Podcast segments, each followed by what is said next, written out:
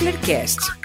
Para escutar agora e sempre. As opiniões dos entrevistados neste podcast são próprias e não representam necessariamente as opiniões da Cochlear Limited ou de suas subsidiárias.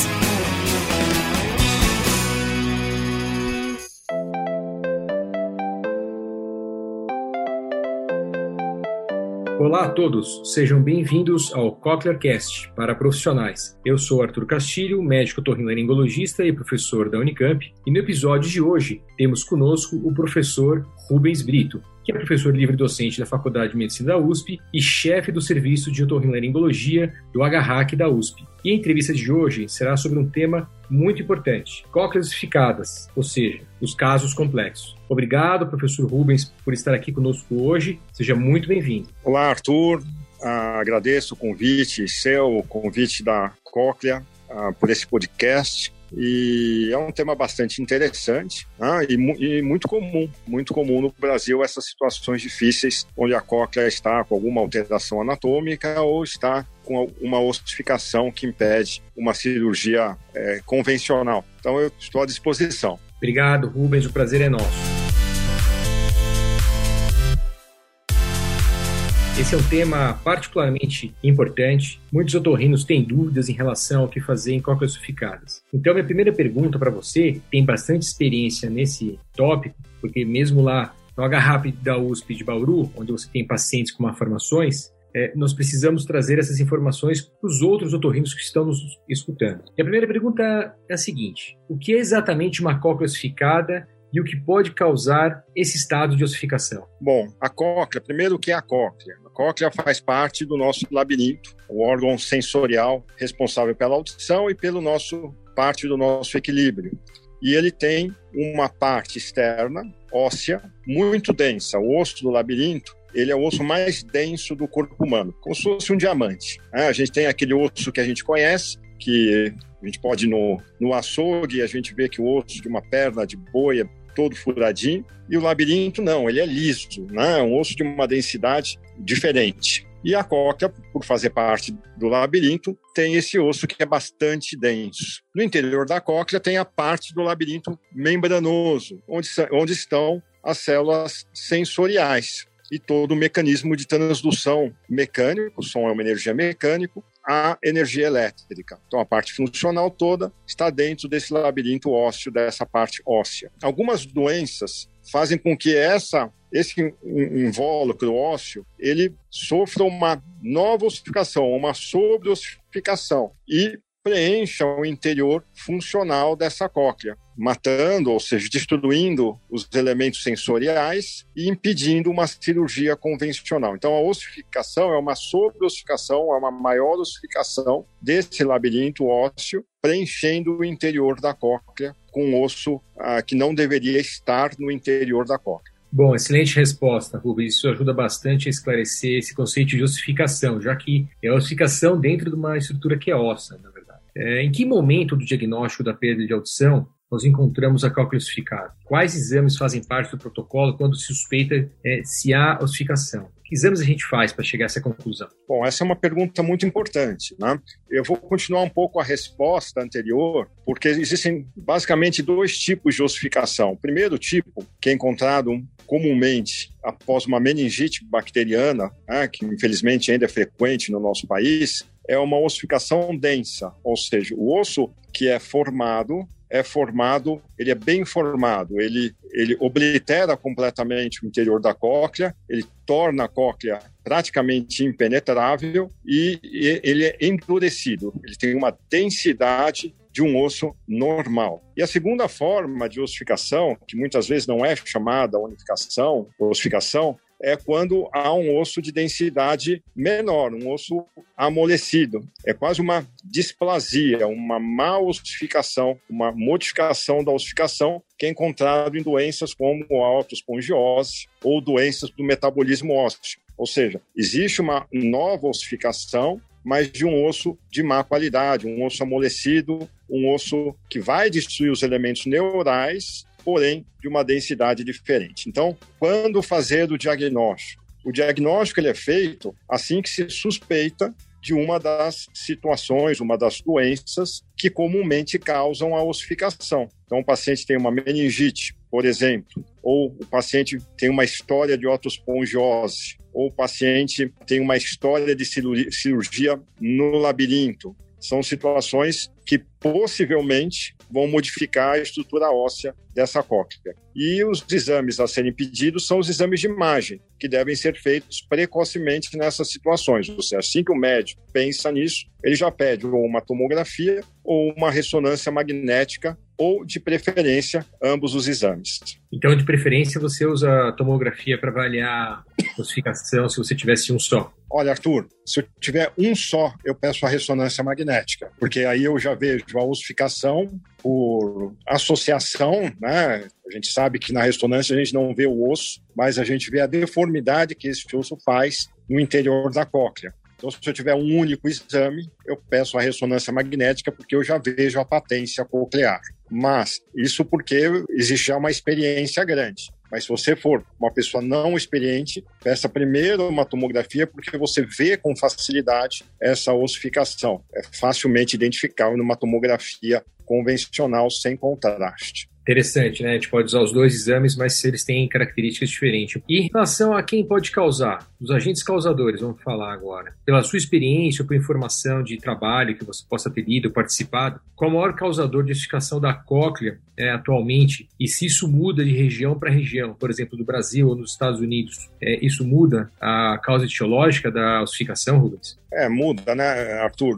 É, todo país que ainda está em desenvolvimento, o Brasil é um país continental, ele não pode ser visto como uma, um, um, país uniforme, um povo uniforme. Nós temos aqui no Sul, em São Paulo, um índice de vacinações de crianças vacinadas muito grande. Já em regiões menos desenvolvidas do nosso país, é menos. Né? A vacinação ainda não se dá de uma forma tão abrangente como aqui no Sul. Então, a principal causa no Brasil é a meningite, e a meningite bacteriana, que ainda é bastante frequente. Diminuiu muito nesses 10 anos, né? nós já tivemos a oportunidade de trabalhar juntos, né, Arthur? Fizemos alguns trabalhos juntos, inclusive. Então, aqui no Brasil, nós temos muitos trabalhos mostrando essa mudança nos, nos últimos 20 anos, após as campanhas de vacinação contra a meningite, é, uma queda na incidência de ossificação coclear. Nos países onde existe uma vacinação bastante abrangente, aí a meningite não é tão prevalente. Aí outras causas, como cirurgias é, em labirinto, tumores, cirurgias pós-tumores, manipulação de labirinto, aí são mais comuns é, como causas de ossificação. Além, claro, da otospongiose, que aí é uma ossificação diferente, né? É uma desmineralização óssea. A palavra é difícil. Importante isso, né? Para poder diferenciar justamente as causas, já que é, o otorrinolaringólogo que vai pegar esse paciente no atendimento, ele tem que saber que tipo de etiologia esperar. E você falou sobre meningite como um grande causador aqui no Brasil ainda. Lógico que de, demograficamente isso muda de região para região, mas eu acredito que então as crianças devam ser as mais acometidas nessa por essa etiologia pela meningite bacteriana, não é isso? É, sem dúvida. E é uma, uma das poucas causas onde você tem uma certa urgência na realização do implante coclear. Uma criança com meningite deve ser conduzida de uma maneira muito rápida, porque a velocidade de ossificação é muito variável e você tem ossificações que são em, não vou dizer em dias, mas em um, dois meses a cóclea é totalmente ossificada. Então, assim que uma criança tem meningite, você tem certeza daquela perda é, de audição, já conduzir para o implante coclear antes que haja a ossificação. Aí você já entrou Porque... no tópico de tratamento, né, Rubens, que é justamente o que a gente ia falar agora, já emendou, isso é o que a gente ia comentar. Quando você tem essas crianças com meningite bacteriana, por exemplo, que começa um processo de ossificação, você falou que você tem semanas, eventualmente, e você tem uma certa urgência em fazer isso. Quando você faz o implante, nessas crianças, nós sabemos que a quantidade de eletrodos que é inserida na cóclea, no caso de cócleas parcialmente ossificadas, ela é muda. E essa mudança do número é, de eletrodos pode mudar o resultado. Então, realmente, a gente tem que fazer isso precocemente, mas às vezes a gente não consegue fazer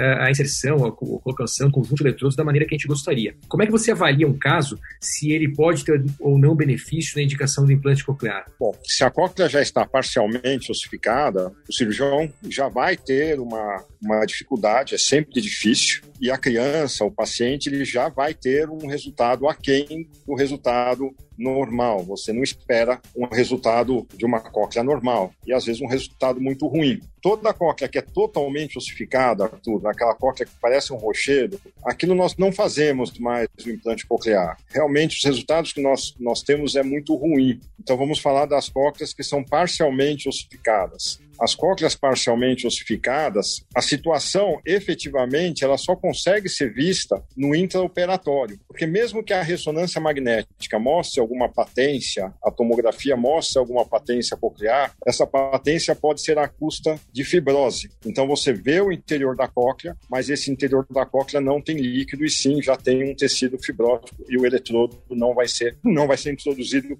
totalmente ou não vai ser introduzido de fato. Então o prognóstico muda. O que é importante é a família estar ciente disso, o cirurgião está ciente disso e muitas vezes modificar a técnica, pedir um eletrodo próprio para isso, a escolha do eletrodo é muito importante e ter muita experiência na resolução desse problema. Porque dois, três eletrodos a mais que ele consiga colocar por causa dessa experiência já vão impactar bastante essa criança. Isso é super importante, que cai num outro tópico que é realmente como a cirurgia é feita. A gente sabe que num caso de cóclea parcialmente ossificada, né, já que você disse que a totalmente ossificada acaba não tendo mais indicação cirúrgica, mas na parcialmente ossificada, o cirurgião vai se deparar com um quadro que pode ter variabilidade e que isso traz bastante angústia muitas vezes no intraoperatório, como você falou. A imagem é uma coisa, o que você encontra no intraoperatório é outra. Do ponto de vista de técnica cirúrgica, o que você faz, o que você sugere para quem está se iniciando nessa prática de fazer implante coclear em cócleas ossificadas? Já que eu creio que essa cirurgia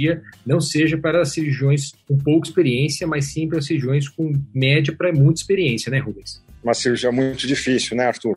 Normalmente, o giro do basal, ou seja, o giro entre as duas janelas, ele já está ossificado. A ossificação começa da base, caminha em direção ao ápice. Então, a primeira coisa que o cirurgião tem que ter é um acesso amplo. Ou ele faz uma timpanotomia posterior muito ampla, mais ampla do que, do que o necessário, ou, como eu gosto de fazer, eu retiro a bigorna, parte da cadeia ossicular e exponho toda a cóclea. E aí vejo bem onde está o eixo da cóclea, o ápice da cóclea, se o giro basal já está ossificado, eu faço a cocleostomia a partir do giro médio, do início do giro médio, seja um pouco mais superior. Se o giro basal não está é, acometido ou está pouco acometido, aí eu faço a cocleostomia, isso, isso é uma coisa importante, sempre a cocleostomia, janela não, não pela janela. Fazer a cocleostomia e tentar uma introdução direta, é mais seguro. Aí eu faço a cocleostomia no giro basal e às vezes com um pequeno estilete ou com um pequeno eletrodo mais um fake, eu tento tirar um pouco da, da resistência antes de colocar o, o eletrodo propriamente dito. E procuro usar um eletrodo mais resistente e reto um eletrodo muito flexível não vai entrar e um eletrodo perimodular, muitas vezes você não consegue introduzir. Por exemplo, Rubens, o eletrodo da família 622, que é de parede lateral, ou, por exemplo, um 32, que é da família perimodiolar, ou qual você optaria? Porque eles têm, têm características diferentes. Às vezes como você falou, você precisa de mais é, firmeza para que o eletrodo entre, mas também o eletrodo que tem mais firmeza, ele costuma ter uma espessura maior, ter uma circunferência maior de uma região que já está com a circunferência diminuída. Você testa realmente primeiro com o eletrodo dummy ou fake, como você falou, ou você tem realmente uma preferência nos seus casos de cóclea parcialmente ossificada por um tipo mais de eletrodo mais rígido ou mais flexível? Arthur, eu prefiro colocar sempre um eletrodo reto, um pouco mais rígido. Eu nunca uso um perimodular. Perimodular, alguns cirurgiões usam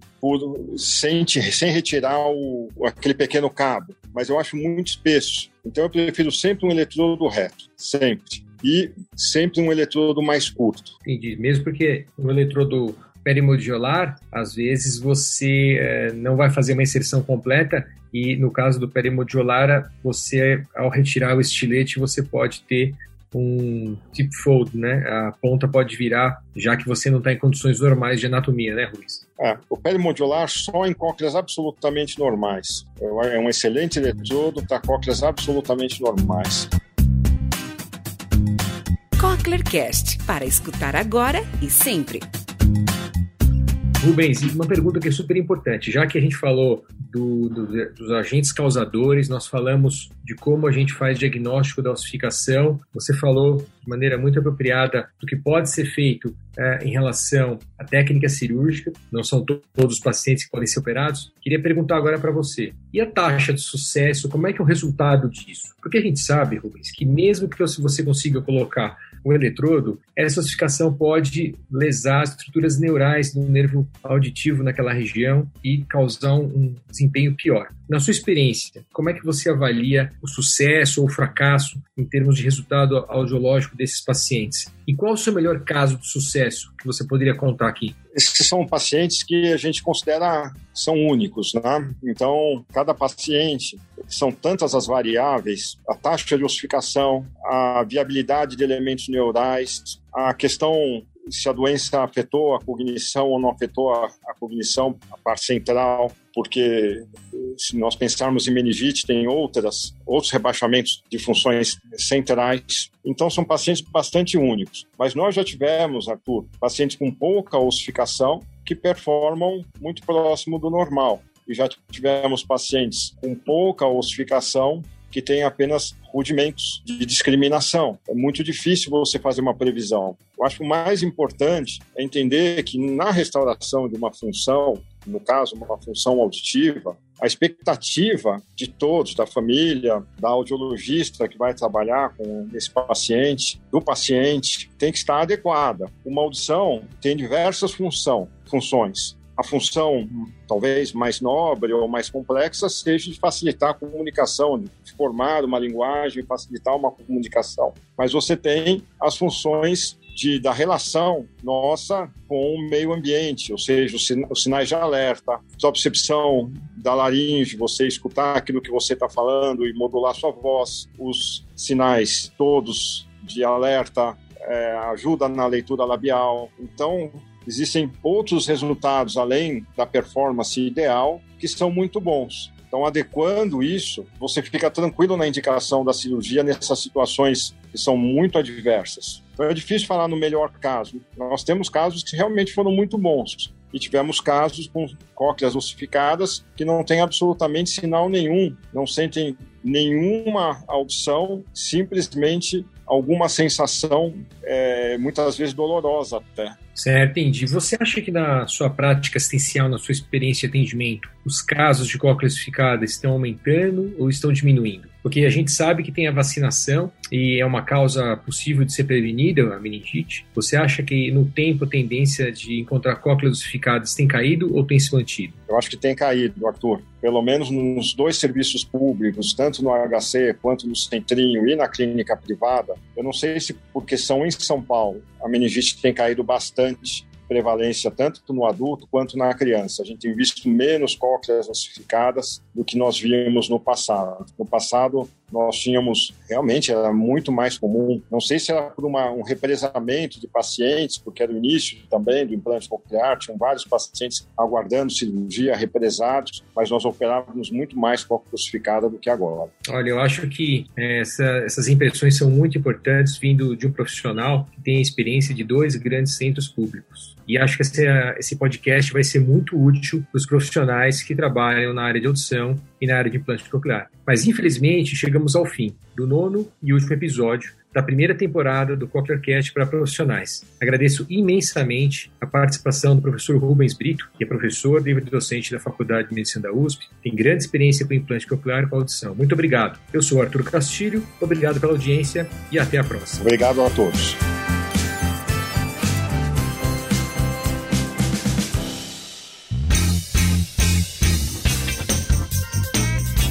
Cast. podcast para escutar agora e sempre. Esse material é destinado a profissionais de saúde. Se você for um consumidor, consulte seu profissional de saúde sobre os tratamentos para a perda auditiva. Os resultados podem variar e o seu profissional de saúde irá aconselhá-lo sobre os fatores que podem afetar o seu resultado. Leia sempre as instruções de uso. Nem todos os produtos estão disponíveis em todos os países. Entre em contato com o representante local da Cochlear para obter informações sobre o produto.